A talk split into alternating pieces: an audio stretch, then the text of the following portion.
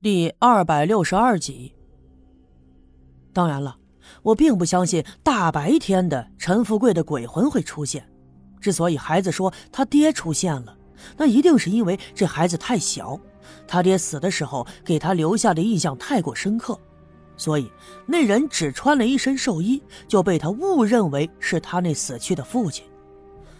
况且当时他受了极度的惊吓，完全没有能力去分辨真和假。不过呀，这些都不重要，重要的是一个诡异的家伙带走了栓柱。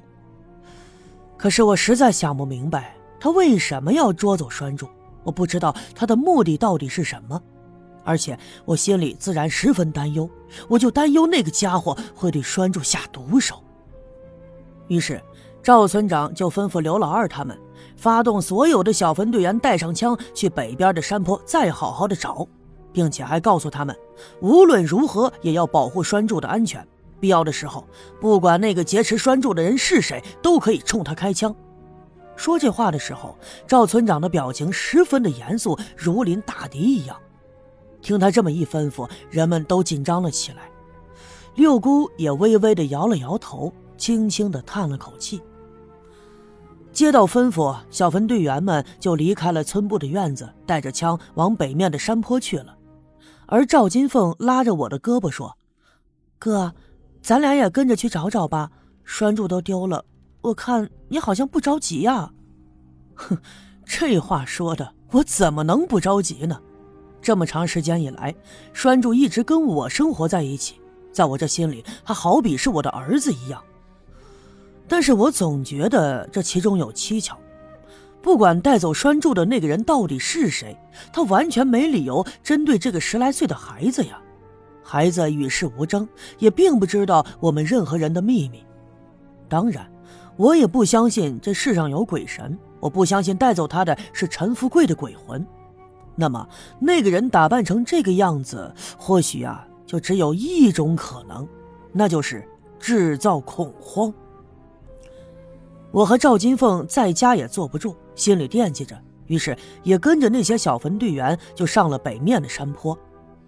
往前走了一阵，我总觉得哪儿不对，于是我对赵金凤说：“哎，那个带走栓柱的人，他穿的就是一身死人衣服，他装扮成鬼魂的样子，那会不会把栓柱带到坟地去了？”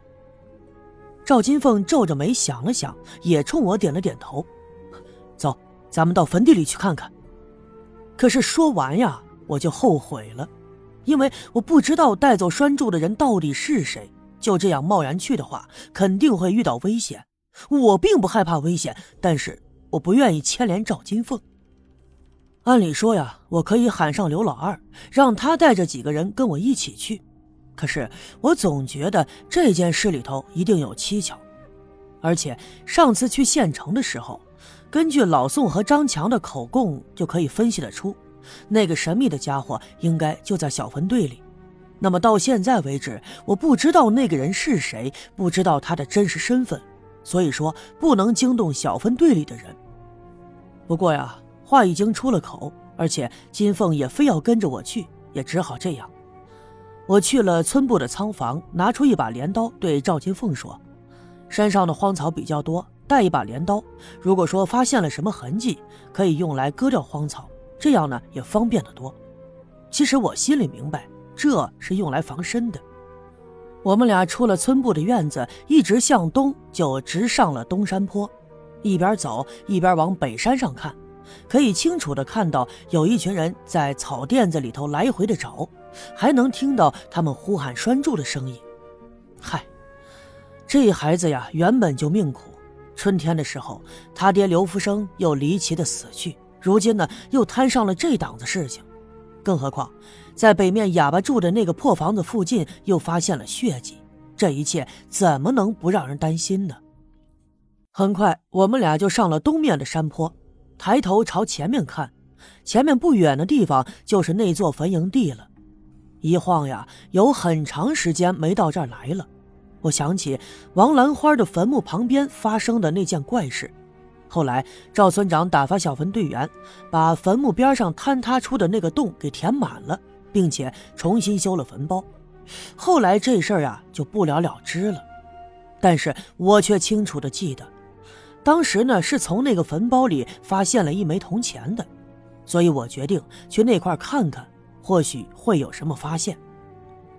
来到王兰花坟墓前的时候，过去了这么长时间，前一阵子又接连下了那么多的雨，所以坟墓上的泥土也被冲刷的流失了一些，而坟头上用石头压着的那几张纸钱也已经变得是褶皱不堪。王兰花命苦呀，就剩下了一个儿子王革命，除此之外呢，就无亲无故的，而王革命现在又是疯疯癫癫的样子。所以就没有人来到坟头上烧香填土了。我来到坟墓的后面，看了看那原本坍塌的地方，现在已经没有什么痕迹了。周围的草也都孤独地生长着，并没有任何踩踏的样子，想必说没有人来过这儿。于是我们转身又朝陈富贵的坟边走，我就心里琢磨。刚才听丁桂兰的孩子说，是他爹的鬼魂出现，把栓柱给抱走了。可是到了陈富贵的坟边上一看，也没发现什么。我心里就暗想：难道说是我想的太多了？我们俩又前前后后的仔细的找了一阵，当然没有发现栓柱的影子。一阵山风吹了过来，山腰上的松树林发出了萧萧的声响。空气中弥漫着一股丁香苦涩的味道。赵金凤拉了拉我的胳膊，说：“哥，这儿也没啊，咱们先回去吧。我觉得这儿有点瘆人。”可是他话音未落，不远处的草丛里传来了一阵悉悉嗦嗦的声音。在这荒山野岭的，只有我们两个人，所以这声音显得尤为明显。我一惊，连忙转头看。就见不远处茂密的草丛里，好像有什么东西在来回的爬，摇晃着那些荒草，发出了沙沙的声响。谁？我右手紧紧的攥着镰刀，冲那个方向问。可是那沙沙的声音响了一下就停住了，但是却并没有人回答。栓柱，是你们栓柱？我再一次问。可是那个方向仍旧没有传出声音来。我看了一眼身旁的四凤，让他在原地等着，别跟过来。而我紧紧握着镰刀，朝那个方向走。我这紧张的样子呀，把赵金凤弄得也有些害怕了。他不肯站在原地等我，就跟在我的身后。我们俩轻轻地迈着步子，慢慢的就来到了那丛荒草的跟前。